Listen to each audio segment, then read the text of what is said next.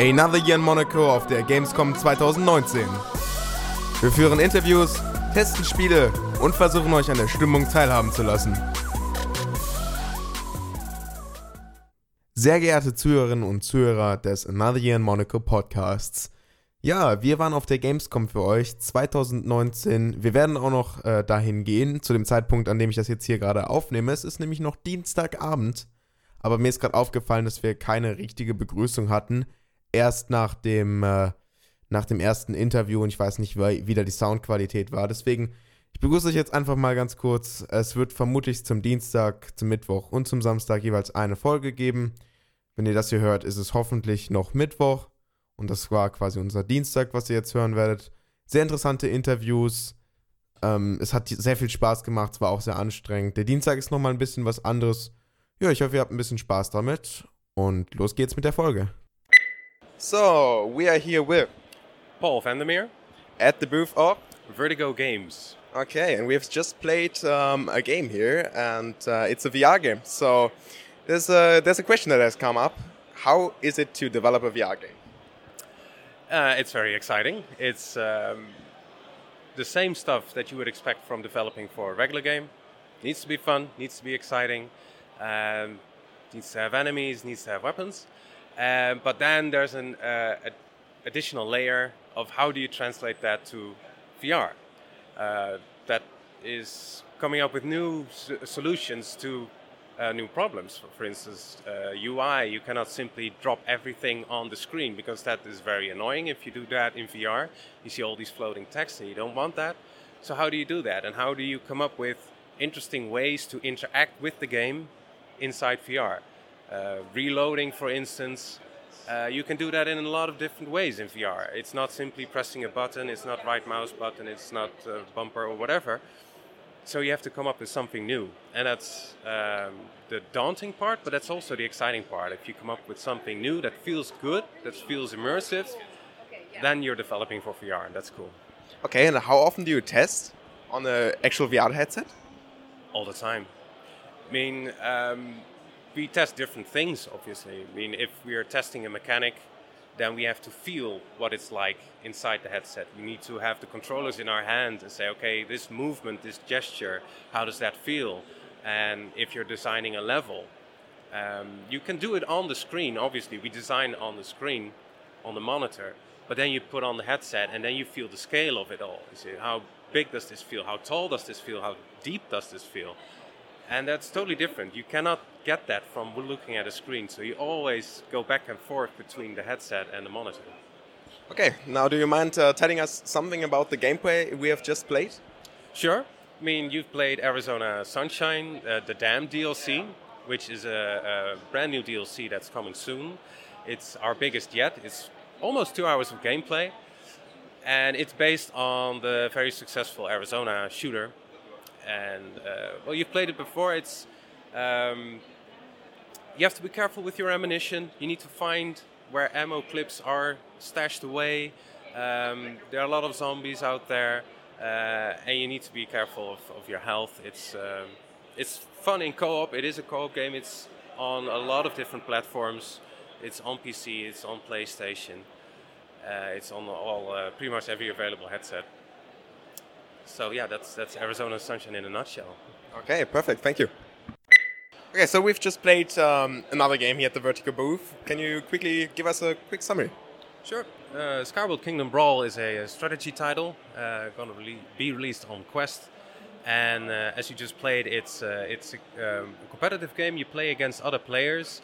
You can also play against AI, and it's a fast uh, strategy game a lot of action involved. You have a deck of cards that you play, and uh, yeah, you need to destroy the other opponent's uh, base and towers. And he's gonna play his cards, uh, so you need to know which cards are uh, play the best against his cards, and uh, how you can modify your own cards to make the best possible deck. Okay, und äh, Luca und ich haben gerade gegeneinander gespielt. Äh, es war ein 1 gegen 1, Two Headsets. Ähm, es war natürlich ein knapper Sieg für mich. Und, und ähm, ja, das war's auch mit der Vertigo Booth. Wir hören uns dann auf jeden Fall bei der nächsten Booth weiter. Okay, thank you. So, meine Lieben, wir haben es geschafft. lange angekündigt, die große Gamescom-Folge. Heute Morgen schon sehr, sehr früh losgefahren. Wir waren viel, viel zu früh da und haben erst mal eine Stunde rumgestanden und uns in einer äh, recht großen Schlange angestellt mit ganz, ganz vielen anderen Leuten von der Presse und Fachbesuchern. Und jetzt sind wir endlich drin und haben auch schon das erste Interview geführt. Und bis jetzt macht es auch eigentlich echt viel Spaß. ist sehr angenehm. Auf jeden Fall, auf jeden Fall, ja. Also du kannst nur äh, von der Referenz erzählen, wie es ist, wenn es hier wirklich komplett voll ist. Aber ich finde es im Moment ganz angenehm. Man steht hier nicht irgendwie total vielen Leuten im Weg. Man hat Platz, man kann atmen. Man kann sich auch mal ausstrecken, ohne dass irgendjemand daneben ist. Ja. Also jetzt, jetzt ist natürlich noch extremer als der, der Unterschied jetzt zu den anderen Tagen, weil heute ist ja wirklich nichts los. Also ich meine, wir können jetzt hier gerade draußen sitzen, wir nutzen den Tascam. Es ist gar nicht dran zu denken, ein, ein Stereo-Mikrofon zu nutzen an den anderen Tagen, ja. Also, weil man wahrscheinlich nichts versteht. Also richtig, richtig, richtig. Drinnen ist es schon auf jeden Fall was lauter. Ja, aber alles kein Vergleich. Also, ja, ich bin gespannt. Ich bin wirklich gespannt auf morgen. Ja. Wie laut das dann wird. Also wie angekündigt, ne, ähm, Stände suchen ist natürlich wieder da. da ne? Die Beschriftungen sind immer ein bisschen schwierig zu finden. Aber jetzt hier bei, bei Vertigo waren wir gerade. Ähm, das ist natürlich schon cool. Vor allen Dingen das ganze VR-Zeug, das macht einfach immer, immer Spaß. So. Auf jeden Fall. Genau, wir waren eben schon drin. Wir haben schon ein paar Sachen angezockt. Also zwei verschiedene Sachen. Der Alex hat zuerst ähm, ein DLC von einem Zombie-Shooter äh, angezockt. Wie ist so deine Meinung dazu? Hat das Spaß gemacht? Es hat schon Spaß gemacht. Ich habe mich gern umgeschaut. So, ne? Umschauen ist immer cool in VR. Ich war am Ende dann äh, kurz eingesperrt, weil ähm, man konnte nicht sterben in der Demo, was auch ganz gut ist. Ne? Presse ganz dezent von Zombies um, um Genau, genau. Du, du konntest, konnte mich nicht wegteleportiert. Sterben konnte ich auch nicht. Also, ja. war dann da quasi das Ende. Aber ich konnte die neuen Index-Controller ausprobieren. Die sind ja schon, die sind ja schon Hammer. Ja, stimmt. Da habe ich sogar, das habe ich erst so gecheckt, als ich dann das erste, äh, ich habe dann nachher auch noch mit Alex zusammen ähm, quasi so, so ein Tabletop-VR-Ding äh, gespielt ja. und habe dann erst gecheckt, Moment, an der VR-Brille sind gar keine Kabel dran und das mit den Controllern ist auch ganz cool. Also es ist auf jeden Fall, es war Oculus, ne? Ich meine schon, ich meine es war Oculus. Okay, ja, keine Ahnung, diese, dieses, so ein Portable-Headset war das ja. einfach. Ja, auf, je, auf jeden Fall, ähm, es ist immer cool, sich umzuschauen und ach, das, das macht einfach immer Spaß. Vor allen Dingen jetzt gerade am Ende das 1 gegen 1 ist natürlich auch mega, wenn man äh, wenn beide ein Headset aufhaben. Der Raum war ziemlich klein, könnte man sagen. Ja, also die zwei Leute sehr groß.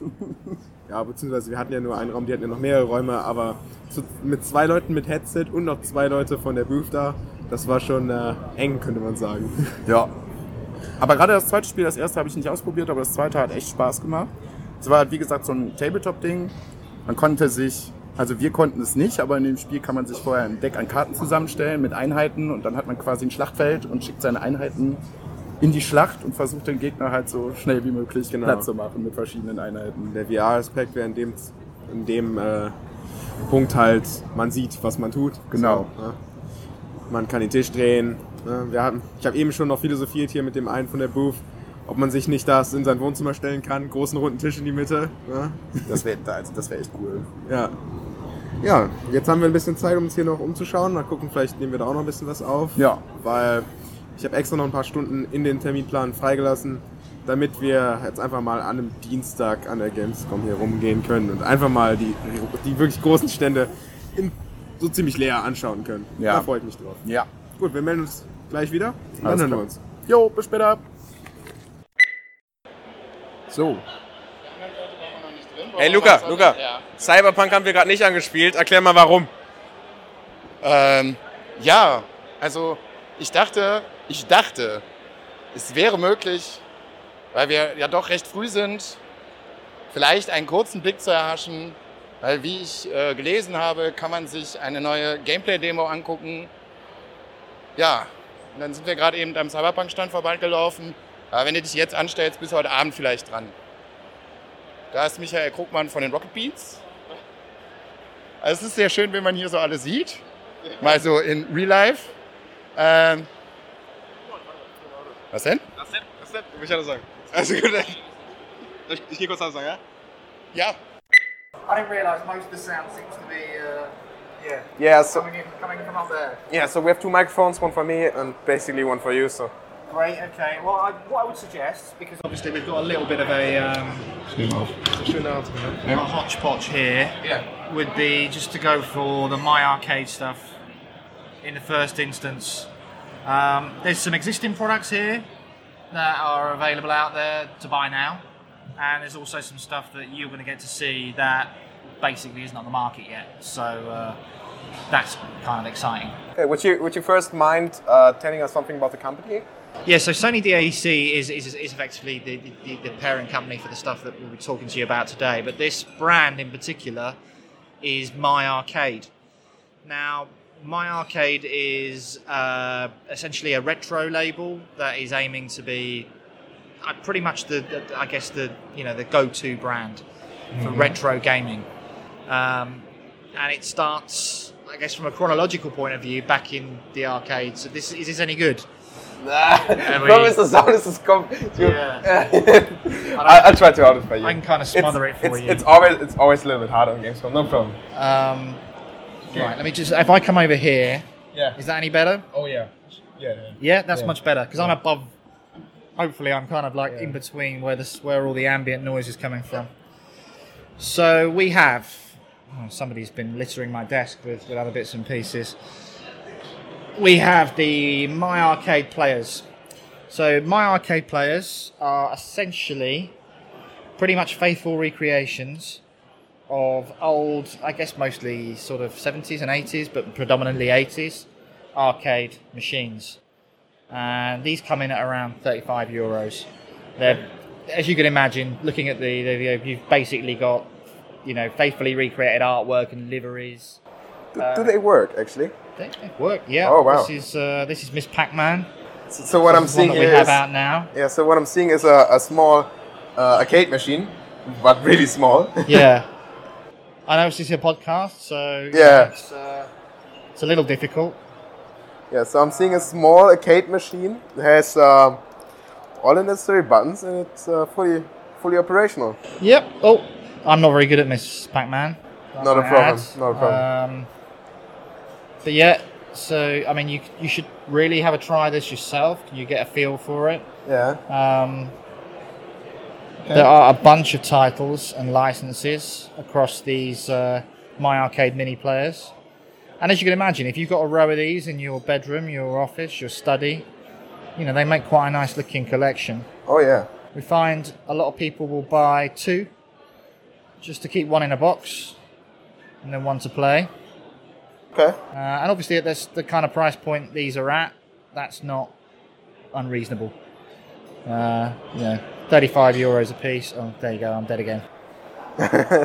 okay. Yeah. So, yeah, I mean, this is, as I say, um, a relatively new one, Miss Pac Man. Uh, we have this effectively is a pre production model. So what's the diff- what's the, what's the difference? Uh, well, this one's not actually out yet. Okay. Yeah. Uh, sure. we, don't, we don't have a firm release date. We're hoping soon.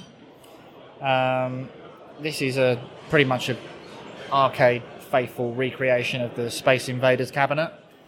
And the difference between this and the standard mini players is that, much like the original arcade, it actually uses a screen and a mirror to reflect the images onto the back of the screen above that kind of planetscape, which Okay. is, you know, I, I quickly summarize that. they, uh, there's an 100 yen coin here, which is actually acts as the start button.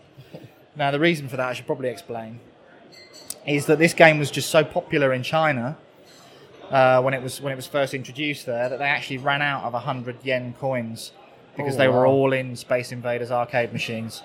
So, yeah.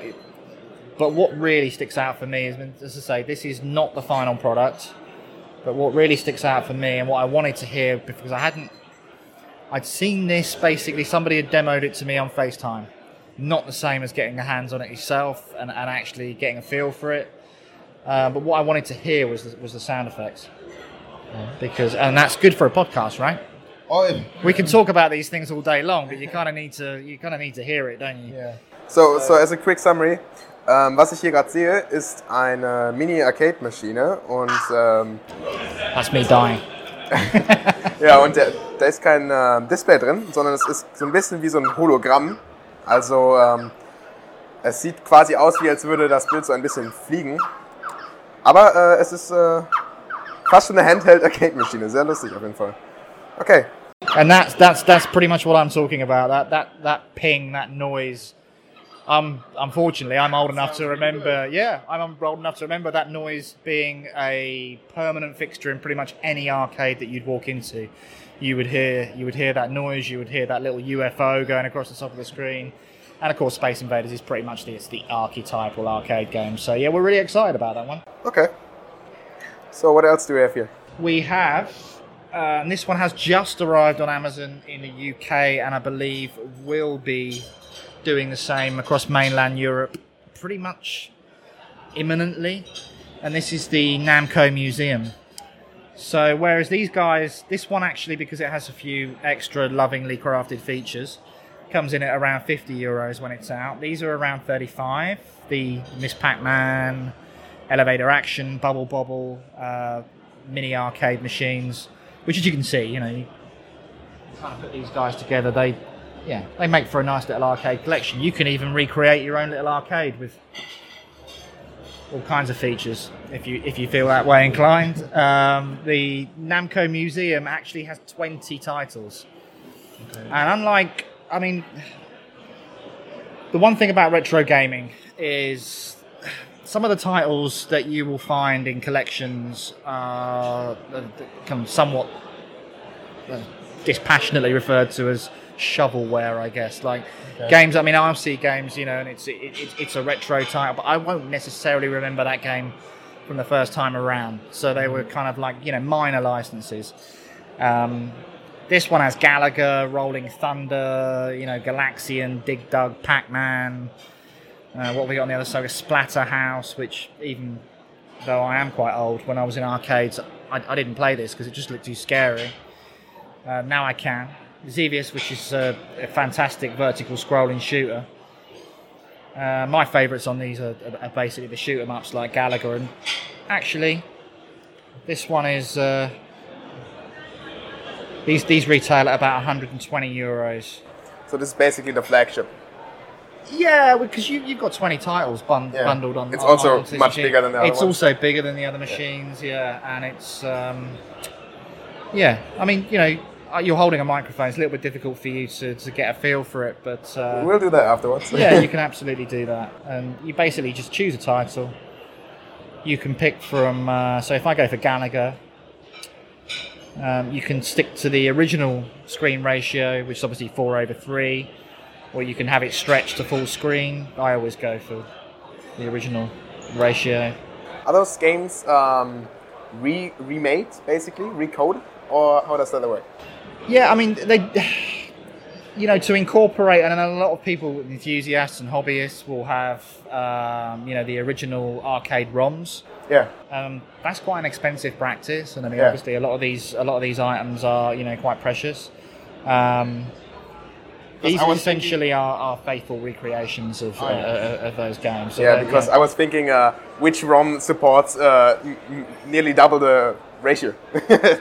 well, yeah, I mean these these these were these were these games were meant to be played in um, okay. in four over three. So I mean, Yeah. you know, you can have full screen.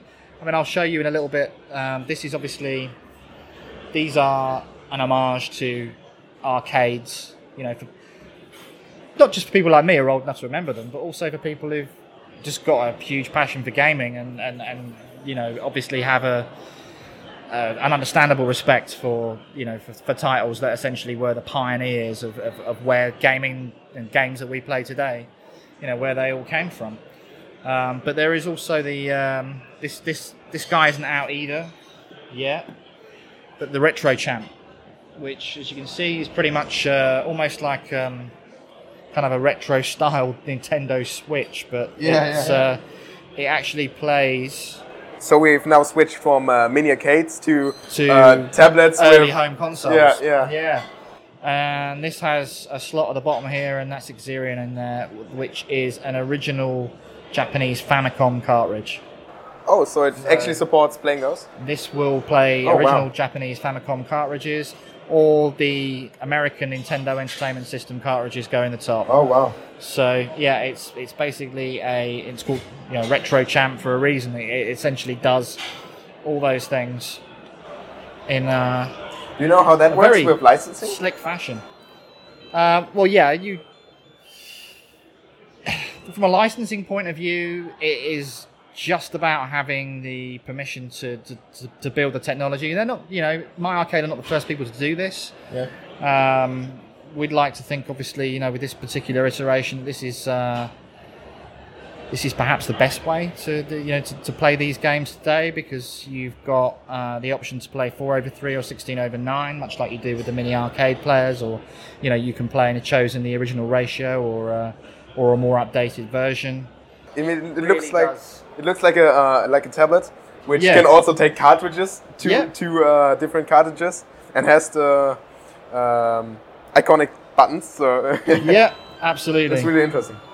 So I did get this started up earlier, and uh, there we go. I'm not particularly good at this, but as you can see, I mean, it just is. It's ultra smooth. Yeah, you can actually have controllers. Actually there are separate controllers which are pretty much faithful recreations of the original Nintendo Entertainment System and Famicom controllers. yeah, we'll give it a try. Uh, They this. are wireless as well, which is really cool. I'll show you those. We do have it oh, He's looking around. So you can see at the back there, you've got the ability to connect controllers. You've also got an HDMI out, so you can basically have this, you know, playing out on your uh, on your TV So screen. it's actually a little bit like a Switch. You can use it handheld mode, but uh, It is, it's a lot like yeah, Yeah. it's a lot like a Switch, but yeah, for yeah, essentially you've got that whole catalog of Nintendo Entertainment System and Famicom titles to choose from. Um, and I, I, I suspect I can't, I can't say for sure, but I think there are some Famicom titles out there that probably didn't really make it to Europe yeah, the first yeah. time around. These you know they, these these are available on eBay. You know you can get the and essentially this this kit will play them and it will play them as they were intended to be played. So yeah, it's uh, it is the next step for my arcade in terms of recreating those early home consoles and, and you know a little bit further along the timeline from you know from these mini arcade players. Now the other products that you might or might not be aware of, a lot of these are already on the market, are the pocket players. So these don't go with the arcade cabinet stylings, but essentially you've got a really cool little handheld. This one's a Galaga handheld and was a particular favourite of mine in the arcade. so this is like uh, I don't know, 10 centimeters by five or six. Yeah, it's a tiny screen. You've got the little wrist strap, so you know you can just put it around there. that, that fits in every pocket. And yeah, it's uh, it is definitely pocket sized, uh, chargeable with a you know a micro USB uh, to play Galaga. Which uh, what I love about these though is that uh, the, the ergonomics of it is really easy just to, to, to pick up and play. How, how long does it uh, hold up? How long can I play? it? The battery life on the Retro Champ was about three to five hours. Um, I don't know with the pocket players. I've got a feeling this one's slightly longer. Um, I wouldn't think it takes too, too much energy. And no, exactly. Yeah, so- yeah, yeah. So probably play forever. Yeah, you, you, you certainly get a good view. So you you know you will improve considerably with a full battery if you were to play this for uh, yeah for for any length of time. It's um it's, it's a really nice bit of kit. But you've got Dig Dug, uh, Pac Man, Miss Pac Man. Those are basically the There's a whole skins for bunch. it. Bubble Bobble, which was obviously a huge hit in uh, in Japan, Southeast Asia, and uh, yeah, Okay. yeah, those those are I you know I would say these are fantastically collectible. And actually, once you get used to the ergonomics and, and actually sitting and playing the cabinet, That's like out of the kleinen arcade machines. Yeah. Point, pointing at the small ones. yeah. But these these are kind of like I, I guess they focus more on the gameplay. And you get three versions of him. I mean, there's three very good shoot 'em ups on there. You have got Galaga, Galaxians, and Xevious, which uh, you know were all fantastic games, especially for shoot 'em up fans. That's a, a great purchase. These come out at 35 euros as well. Um, that is essentially about it for, for my arcade. Okay, very interesting. Yeah. Um, you guys do any uh, Nintendo Nintendo coverage? Oh, yeah, sure. Yeah. Um, The um, well, one thing I wouldn't mind showing you, if it's okay, is a complete diversion, but also uh, a Sony DADC product, um, the Bionik brand, and this is a essentially a chargeable. It's a power bank built into a case for your Switch. nice. Yeah. So, um, and you can also charge other bits and pieces on there. So there's other USB outs for if you want to charge your phone. Um, it fits the Switch kind of almost perfectly, so you can kind of you can have this thing bolted onto the back and, and and essentially you know carry on playing with extra battery life. Uh, but also the pack itself is really cool. There's a lot of carry cases out on the market, but they're all, to be perfectly honest, they're, they're fairly they're always fairly colourful. Oh, yeah, this one is uh, This one's quite black, yeah. demure from, uh, yeah. you know, stealth. yeah. Oh. I have too much stuff on this table. Yeah. Not too much room at But yeah, top. plenty of compartments for all your, your cartridges, your cables, and everything else. You know, power bank will go in there. And yeah, you can basically carry your Switch around, keep it fully charged, uh, or charge it while you're playing. Oh, well. Yeah, perfect. So yeah, it's uh, I mean, it's a, that's a great use case. Uh, Switch doesn't have too much battery life. no, Nah. no, yeah, I, I Depending on the title, two and a half hours to three hours. Thirteen-year-old who quite often complains about his battery uh, running Yeah. out. So uh, yeah, I might there- try, there might try and get model- one of those to him quite soon. Yeah, there is a new model which has a little bit longer battery life, but uh, Yeah. yeah, Yeah. still not perfect. Okay. So yeah, that's that's a Bionik product. Um, there's only one other that might be of interest to you, I think, which is the. Um, let me just. We might have to go out for this. Okay. Oh no, we've got one here. So it's uh, the BT Audio Sync, also from Bionik. What's this? and essentially, obviously for people who who like you know doing gaming through Bluetooth earpods and everything. oh, So that's a big problem with the Switch. Oh yeah. Into the bottom, obviously, there's no Bluetooth capability whatsoever with the, with the Switch. So yeah, It, it does have Bluetooth actually, but uh, but it just- won't. No, it won't it's, run it's audio. not. Yeah, Yeah, yeah. So it's not available for that.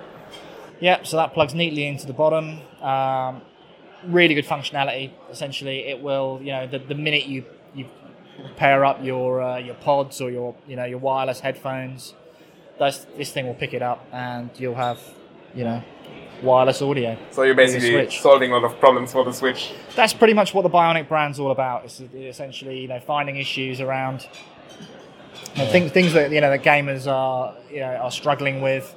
And, and coming up with solutions, you know, with the chargeable case and uh, yeah, the Bluetooth audio sync. So, yep, there'll be uh, there'll be plenty more of those, I should imagine, with uh, bits and pieces that tend to. I mean, the- Switch is a hugely popular product, but Oh yeah. you know, it does have some shortfalls. Everything does, you know. So, yeah, Bionik aims to, to solve those for gamers, and this one's actually been really, really popular. Um, and I, think, yeah, I think essentially because a lot more people now are, are, are moving away from wired audio, Oh yeah. you know, to, Yeah. to wireless audio. So it makes perfect sense. Yeah. Okay. That's about it for Bionik. Yeah. Um, the only other stuff I could show you would be um, A4T, which are the more sort of general peripherals, but unfortunately they're, they're out there Oh yeah. where all the noise is. I think I think we'll uh, we'll look at this in, in private, then afterwards we'll talk about it. Just on the far side there, if you've got any questions at all, then let me know. But uh, yeah, just basically a range of um, really cool chargers and um, headsets. Yeah. Essentially for PlayStation and Xbox. Predominantly the stuff that we've got out Okay. here is, is for PlayStation. I Wanna- don't know how your sound's going to You wanna go? We can try. We can try. So, wir gehen jetzt gerade mal aus, der, aus einem kleinen Raum raus. Einfach mal äh, zu dem öffentlichen Bereich. Luca hinter mir mit dem Kabel. Hoffentlich äh, wird das was. Da war es ein bisschen ruhig, aber wir haben auch leider nur zwei Mikros. Ja, eben. Ja, das, das wird sich, denke ich mal, im Laufe des Podcasts geben. Aber was wir gerade eben gesehen haben, jetzt habe ich einen richtigen Kloß im Hals. äh, war schon alles ziemlich cool. Reden wir nachher nochmal drüber. Jetzt gucken wir uns nochmal ein paar Sachen an. Gamescom Stimme schon am, äh, schon am Dienstag. Okay, so what are we what are you looking for? Those, those chargers on the first side there, um, I just recently started using one. Um, obviously, with for PlayStation 4, charging can be quite fiddly. Quite frequently, you'll be plugging a cable into uh, your micro USB on the pad. Those pads are expensive. Micro USB sockets are notoriously easy to damage. So what you've got essentially is a cradle, um, and you pretty much just drop the pad onto it, and it goes into the extension at the front. That gives you faster charging, and also eliminates the risk of um, you know, rendering your uh, micro USB completely dysfunctional, um, Oh, yeah. costing you a lot of money. So um, yeah, that, that's a pretty good solution. And Stealth also do a bunch of headsets, which um, they're, they're kind of they're kind of entry level gear. Are really, really good. You've got some friends. Yeah, we've got yeah got some podcast friends coming over. okay. Yeah. But yeah, I mean, you know, basically that that range of headsets are we're talking about yeah, sort of twenty and fifty euros. Um, so the good entry level gear for yeah, typically for young gamers or people who are you know obviously having you know parents or acquiring headsets for them that kind of thing. You know, it's not the high end of the market. It's not. It's not Turtle Beach. It's not. You know, not even really Sony itself. But it's. Um, they are. Yeah, it's very very well respected stuff, and it, I've you know tried and tested. They work really well. I, I, the only thing I could say is when you get a bit of a chance, yeah. maybe We'll just look at it afterwards. Yeah. look. yeah. Yeah, Okay. Perfect. Well, let's get into your booth and maybe finish this interview. And Yeah. then, yeah. So, jetzt gehen wir noch mal ganz kurz zurück. Hier kamen gerade die Sofa-Samurais vorbei. Vielleicht treffen wir die später nochmal. Da musste, musste Luca natürlich direkt erstmal kurz Hi sagen. Oh, da ist auch schon jemand drin. Äh, okay, ja, alles klar. Äh, yeah, okay, so to, to finalize that, um, very interesting products. Um, thank you for showing us. Very interesting, uh, good explanation. Thank you. We'll now Yeah. go hands on, possibly. And uh, Yeah, I mean, they're all obviously, yeah, the, the, the three areas we talked about, they're all very, very different, but uh, yeah. And it's difficult for a podcast really to get across just the, the with the My Arcade. But if you go to if you go to My Arcade online, then obviously yeah, you, you can see all these products. Absolutely, yeah, you can take you take a picture of these products. That's fine. Yeah. I mean, as I say, the uh, the Space Invaders unit is a pre-production, and the Retro Champ uh, console is is not actually out yet. So yeah, they're a particular interest. These guys are now on the market. Okay. Yeah, we'll possibly put a picture in the uh, in the, in the description, but uh, I think you did a great job of explaining. Thank you for the interview, and uh, I hope it works for, Yeah. for the podcast. Yeah, sure. It's, uh, yeah, much appreciated. Thanks Nice for your interview. time. yeah, we'll we'll talk talk again soon. Absolutely. Thank you. Cheers. Thank you. Thanks, guys. Okay, so we're here um, at Mad Catz with Gabrielle. yeah, perfect. So I'll tell you a bit about Mad Catz. Um, so almost two years ago, in January 2018, Mad Catz announced their their rebirth, the you know the phoenix from the flames moments for Mad Catz. We are reborn, and in being reborn. Mad Catz launched their, their new range of rat gaming mice, something that is intrinsic to the brand but has been given a new lease of life with these new product ranges. Almost two years on, actually, Mad Catz now celebrates its 30th anniversary.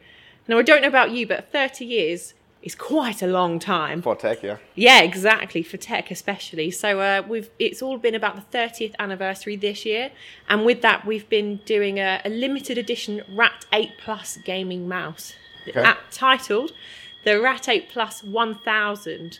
Why 1000? Because there were only that many units worldwide. So uh, big celebration, but you know, special limited edition celebrations.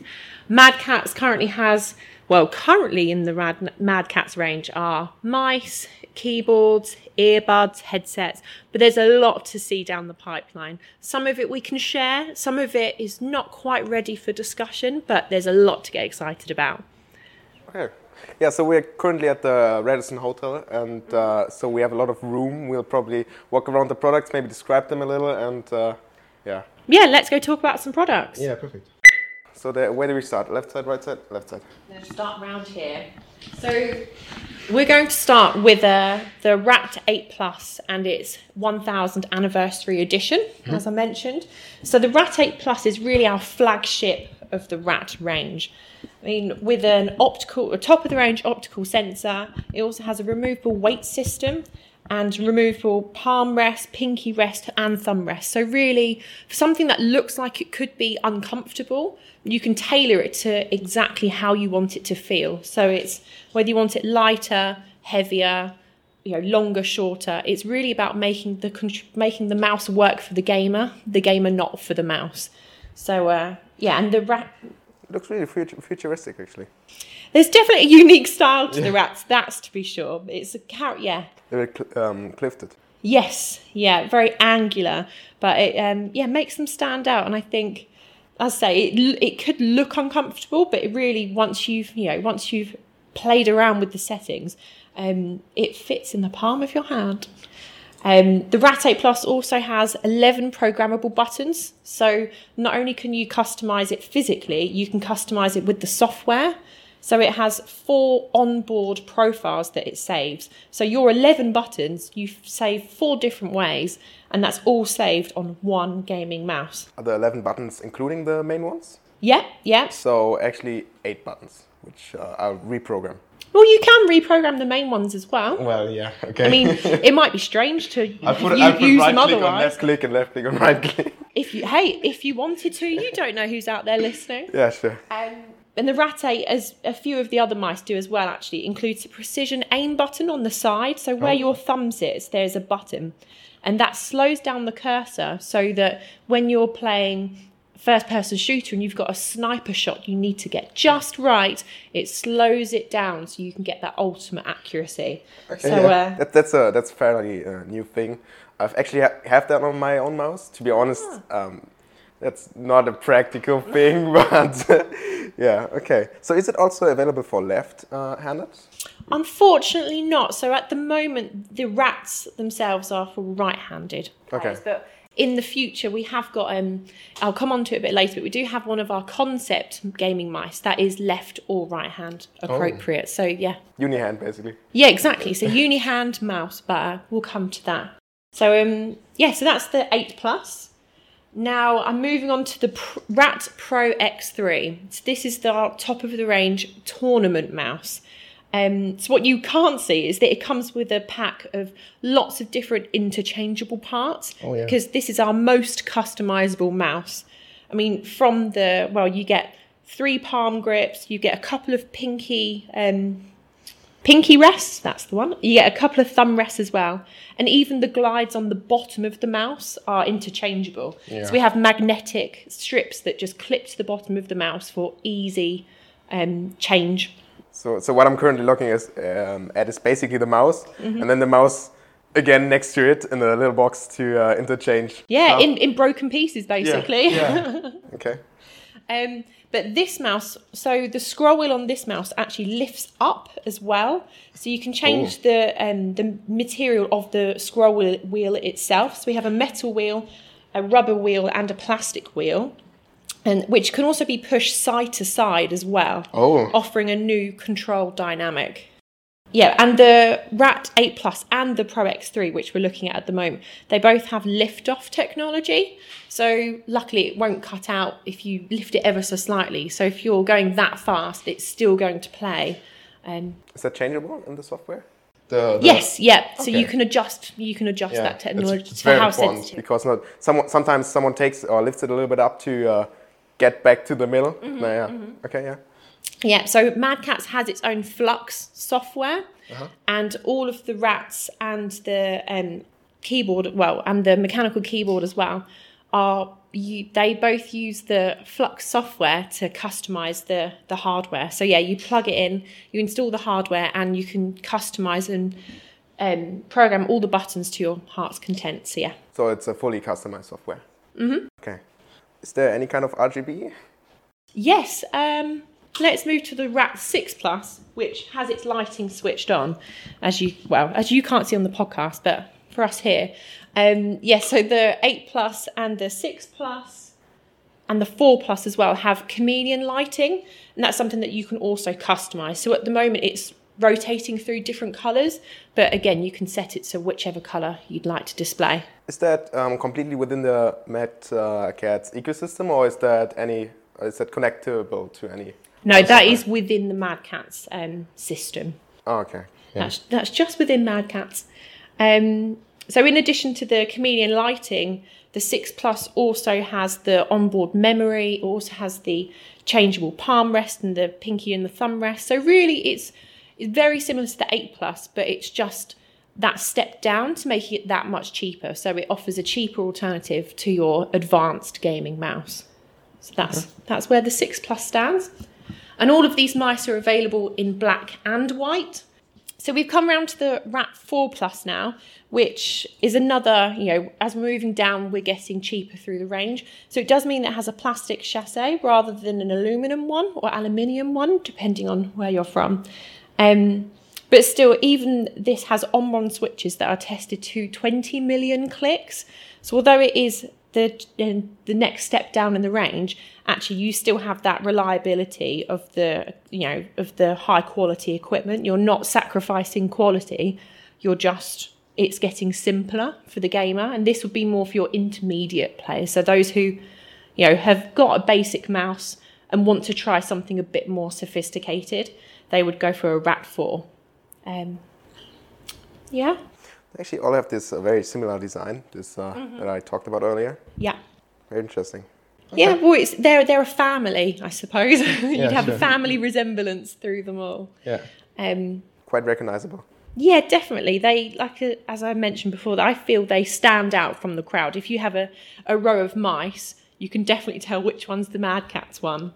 So um, you know, you love it or hate it, and actually, if you give it a chance, most people do come to love it just because it, as I say, it surprises you with how comfortable it can be. And even the level entry mouse, um, it still has an adjustable palm rest. So even at this very basic level, if you just want that slight change, it could, you know, could make a difference to your experience. Oh yeah. Okay. Okay, so those were the mice. Now let's turn to keyboards. So here we have our Strike 4 mechanical keyboard. This has cherry red um, switches, anti-ghosting across the keyboard, and this has chameleon lighting to the degree of being able to program your individual keys lights. Um, so if you want it to have a ripple effect once you click one, that's what you can do. Or if you want a you know, if you want your main keys to be lit up but the rest of it dark, you can do that too. And that's all in the Mad Catz Flux software. So, yeah, it's has all of the macro keys as you would expect naturally. There's a good weight to it, so uh, if you are going to rage quit, it won't fly off very easily, um, and it will withstand, you know, some heavy pounding on those keys. Those are the good, good German uh, uh, cherry switches. Exactly, exactly. German engineering behind the Mad Catz Strike 4 keyboard. So, as an alternative to the mechanical keyboard, because not everybody loves them, we're going to go check out the membrane keyboard. So, to give gamers an option, because as I said, not everyone loves the mechanical keyboard. Sometimes they're a bit too loud and a bit, you know, a bit costly. Mad Catz has their own special designed membrane keyboard, um, and it's just designed to be as close to the mechanical one as possible. Even as you, you know, press the keys, it has the smoothness. It, you know, and there is something in it, I won't lie, there is a difference. But actually, for someone who has a slightly smaller budget, um, it is still a high end gaming keyboard. It does still have the chameleon lighting, it just isn't as individually tailored as it is on the Strike 4, but it still has that.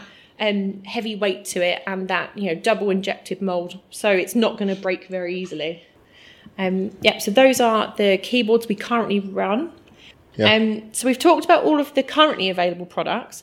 Now I want to talk to you about a new product that's coming out. Okay. So shipping very shortly, we have the Rat Air, but here at Gamescom, um, for its first unveiling, we have the Rat Air Soft. Now, I- It's You- wireless. it is wireless, Yeah. exactly. So all the other rats we've spoken about so far have been wired because a lot of gamers, most gamers, I'd probably say, would prefer wired mice. But Mad Catz wants to, you know, push the boundaries to look to future technology and actually to be able to deliver wireless technology without having to compromise on the quality that you get from wired. So what we're looking at here is the Rat Air mouse um, with its own mouse gaming, well, yeah, with its own gaming surface. The reason I mention that is that the Rat Air, although it's wireless, has no battery. So it makes for a really light mouse. Um, it's actually powered by its gaming surface. So if I lift it up, within, well, after 10 seconds, um, it will then lose power because the power source is the gaming surface itself. So it makes for a nice agile mouse, but it still has the lift-off technology, so it still won't it won't cut out immediately. Hence why it has this 10 second of battery time. So you have 10 seconds to put it back down.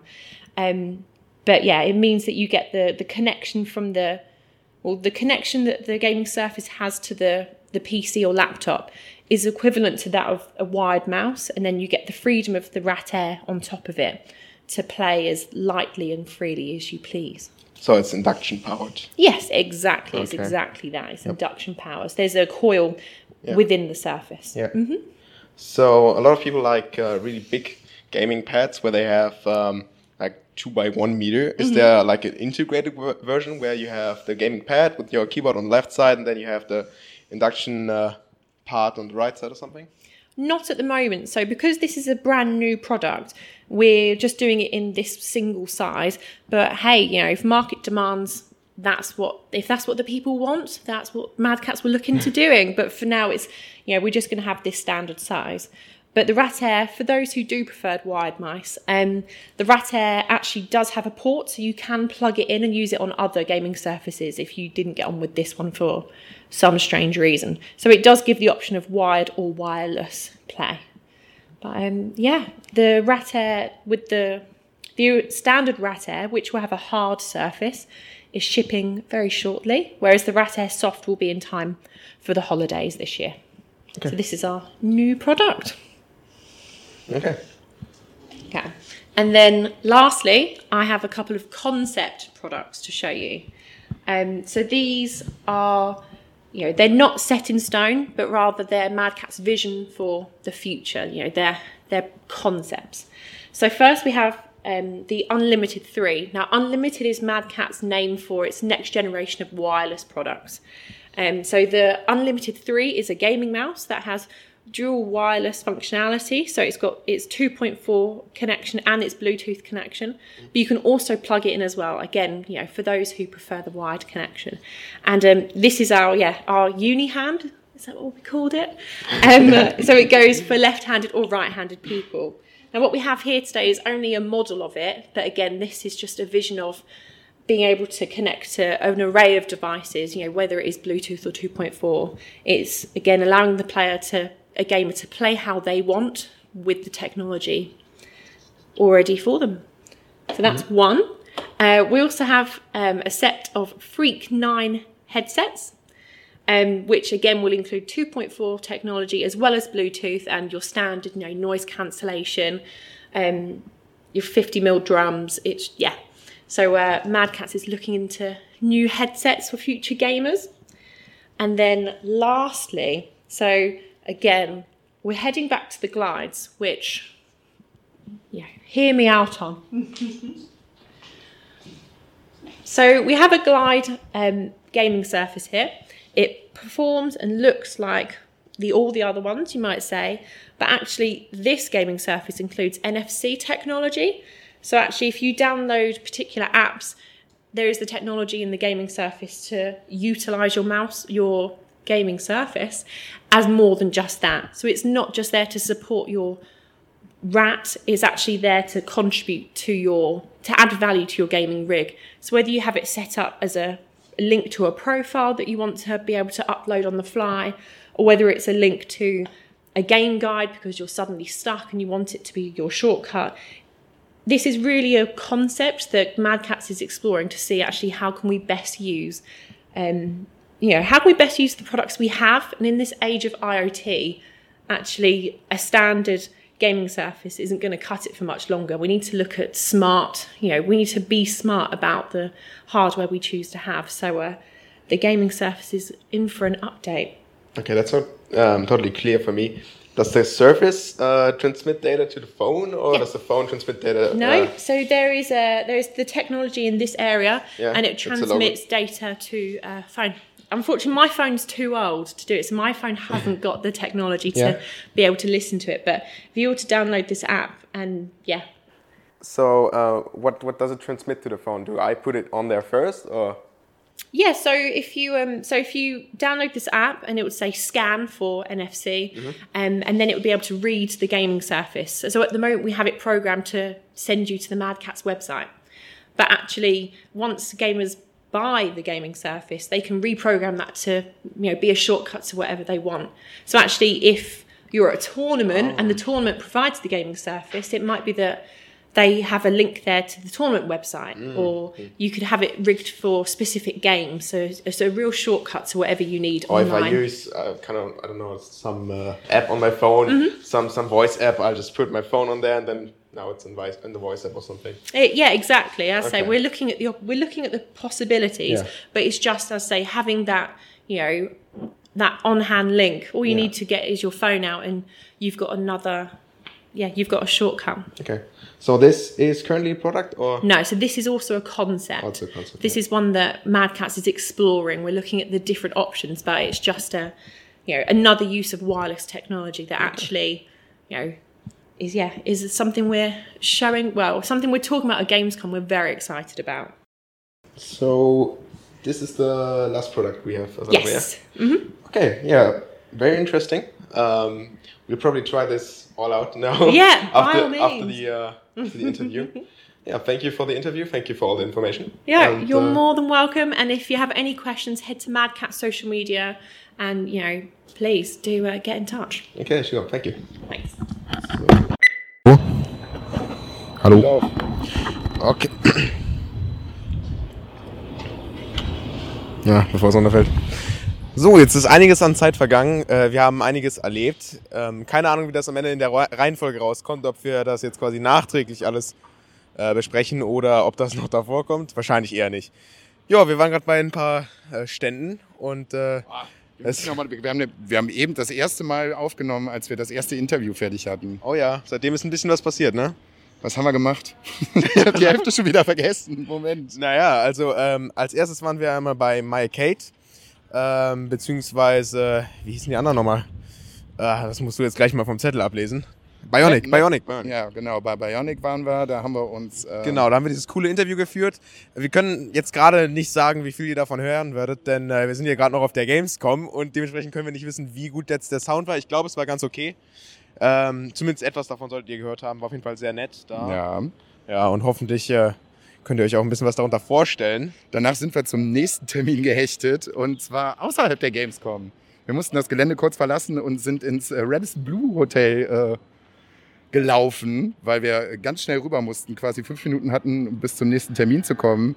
Das war schon ein bisschen, ein bisschen absurd. Es war halt voll das feine Hotel und dann sind wir halt in den sechsten Stock hochgefahren, in ein offenes Hotelzimmer. Wovor, äh, davor lag irgendwie noch eine Tastatur und so ein paar Mauspads. Ja, und dann äh, sind uns sehr viele verschiedene Dinge an Mäusen und Tastaturen und äh, hier Mauspads und ähm, Headsets vorgestellt worden. Wir sind auch nett bewirtschaftet worden, was sehr nett war. Mit Getränken und eventuell hätten wir auch noch Snacks zu uns nehmen können. Dafür hatten wir jetzt aber leider nicht die Zeit. Also es war auf jeden Fall sehr schön. Dann hatten wir ein bisschen Leerlauf.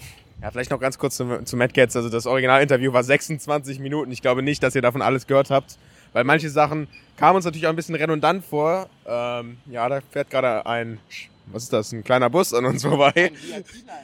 Wir, wir stehen nämlich gerade äh, vor so einem vor so einer Launch von, von PlayStation. Jetzt fahren hier noch zwei fette äh, Mercedes-Limousinen vorbei. Und PlayStation ist ja gar nicht offiziell auf der Messe. Das scheint hier wirklich nur so, so, ein- so, eine, so ein Business-Areal zu sein. Keine Ahnung, wer da jetzt aussteigt. Das können wir, können wir gleich nochmal machen. Nein, der würde doch nicht. Nein. Mit einem VIP-Liner, wer weiß das schon. Ja, wer weiß Was das schon. übrigens auch noch eben sehr witzig war, als wir das, äh, das Interview mit dem äh, netten Herrn mit den Mini-Arcades äh, geführt haben. Da sind uns äh, nebenbei einfach mal die Sofa-Samurais vorbeigelaufen. Dann habe ich Phil und Benny kurz begrüßt. Das war ein bisschen unangenehm, weil der Alex noch mitten im Interview war.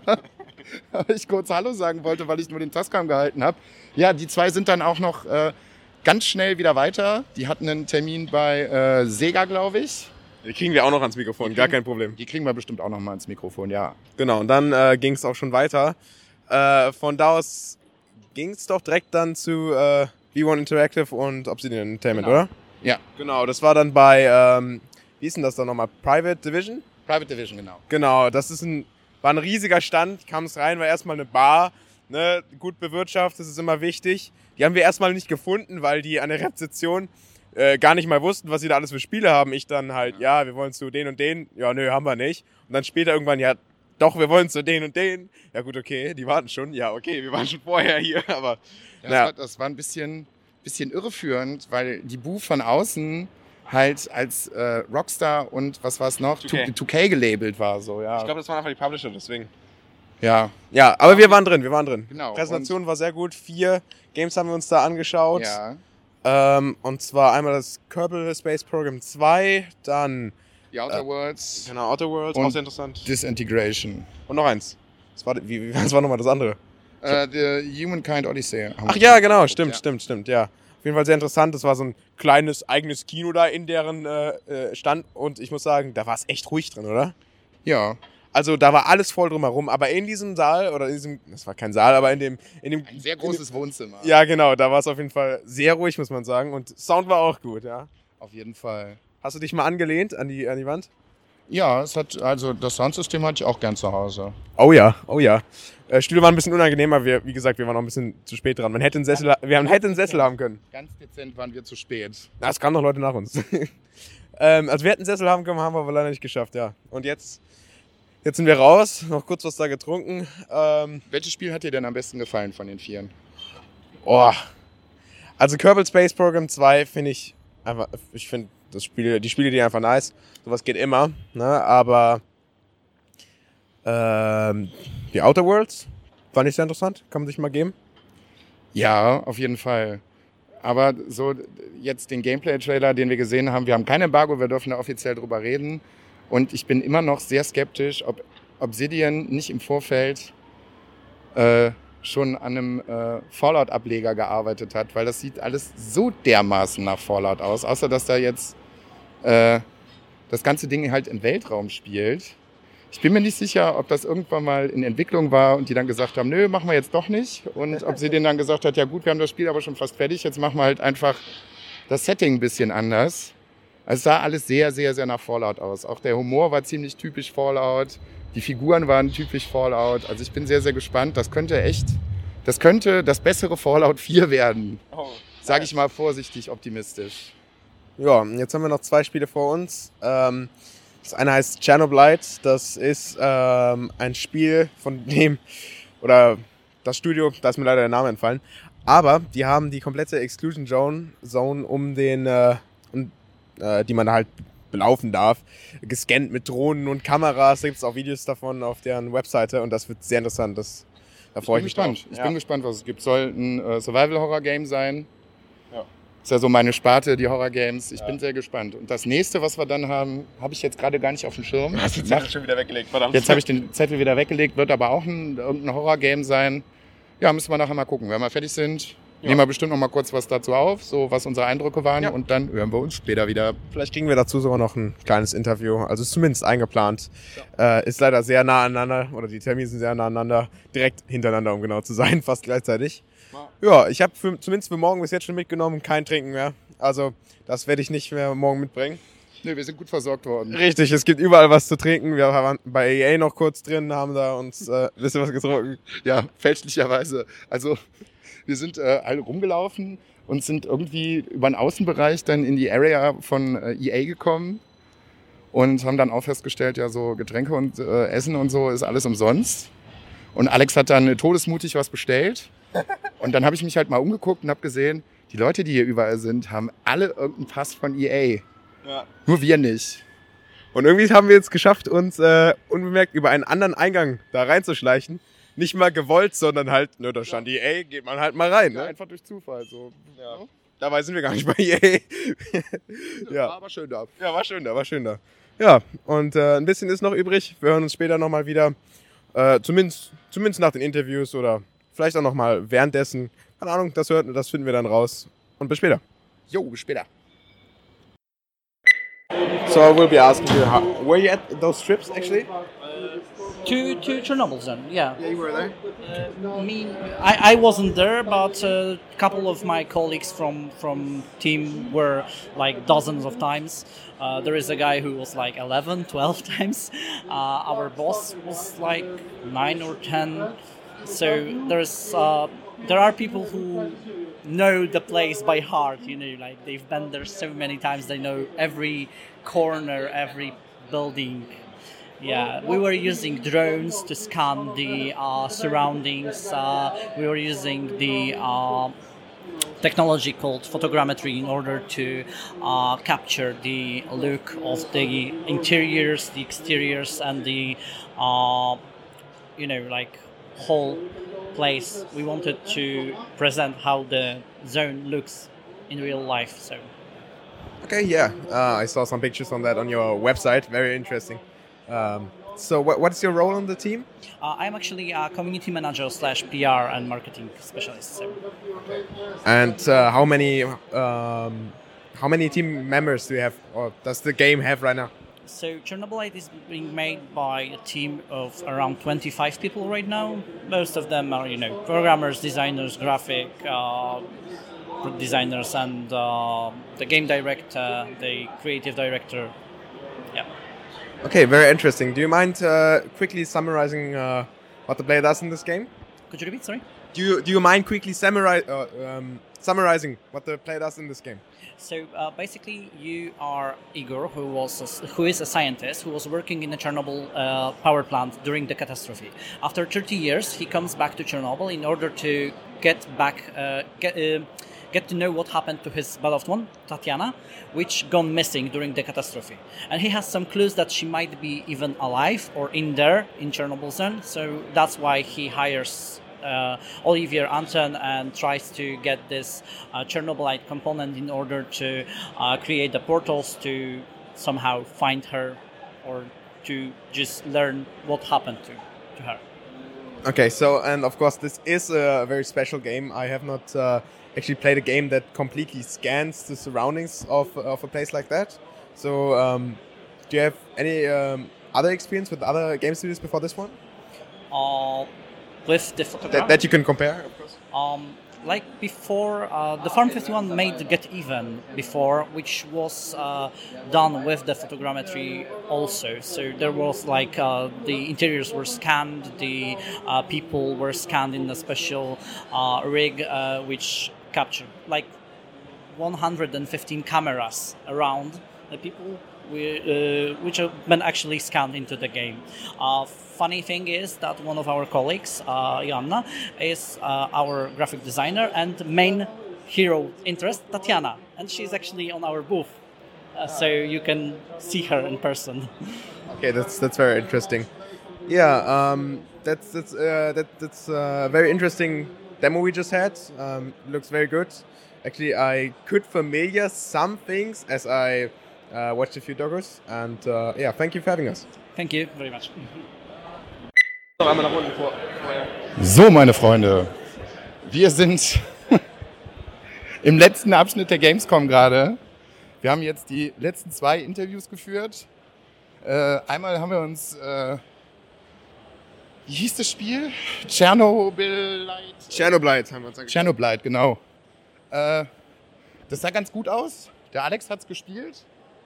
Jetzt suchen wir gerade den Ausgang. Keine Ahnung. Ich habe gerade auch keine Ahnung. Ich glaube, wir müssen über die andere Seite. Das erklären wir jetzt gleich, aber warum wir beide keine Ahnung haben. Ähm, ja, war jetzt so das Main-Ding von diesem Spiel war halt einfach, dass sie mit ganz vielen, ganz vielen, mit ganz vielen, äh, sag schon, Bildern und Drohnenflügen und was weiß ich nicht, die Umgebung von Chernobyl recreated haben, sage ich mal, und ins Spiel eingebaut haben.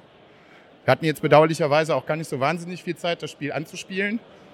Und wir hatten auch gar nicht so wahnsinnig viel Zeit, mit den Entwicklern zu sprechen.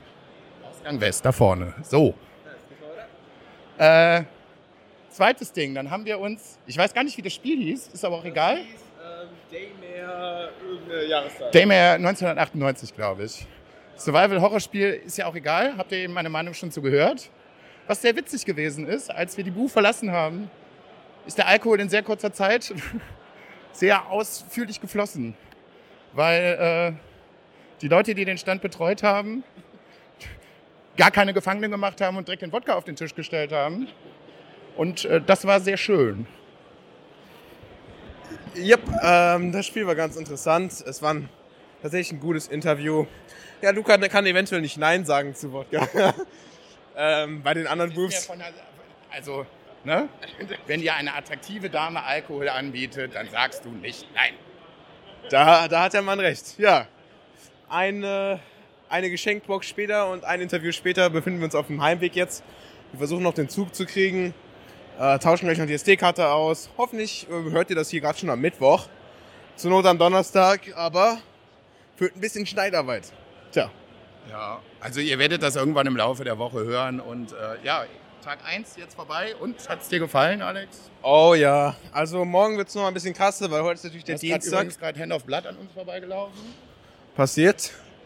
Ähm, das habe ich nicht, mal. ja, habe ich nicht mal gesehen. So, jetzt lass uns hier noch mal kurz warten. Also mir hat sehr gefallen. Dienstag sehr interessant. Mittwoch wird noch interessanter, weil wir dann da an den Menschenmengen uns entlang schleichen können. Ja, und ich freue mich morgen sehr, sehr auf Techland, weil wir uns morgen Dying Light 2 angucken können. Der Kochmeterstand ist riesig. Ich glaube, ich werde da auch einfach den halben Tag bleiben. Ja, das ist eine gute Idee. Boah, ja, war auf jeden Fall ein sehr interessanter Tag. Sehr erfolgreich. Sehr viel gesehen. Hat mir sehr viel Spaß gemacht, muss ich wirklich sagen. Meine Arbeitskollegin schreibt mir gerade zu einer Instagram-Story von der Gamescom, wer du wirst berühmt und bist Freitag nicht da. Ja, so passiert Ja. das halt, ne? So passiert das. Ja, vielen Dank fürs Zuhören. Äh, Ich hoffe, es hat euch auch gefallen. Ihr habt auch ein paar coole Sachen mitgenommen. Ein paar Sachen mussten wir ein bisschen kleiner schneiden, damit es dann auch äh, für euch hörbar ist. Und dann hören wir uns am nächsten Tag wieder. Das ist der Mittwoch in diesem Fall. Ciao. Danke sehr. jo, ciao. Ja. А до War sehr schön.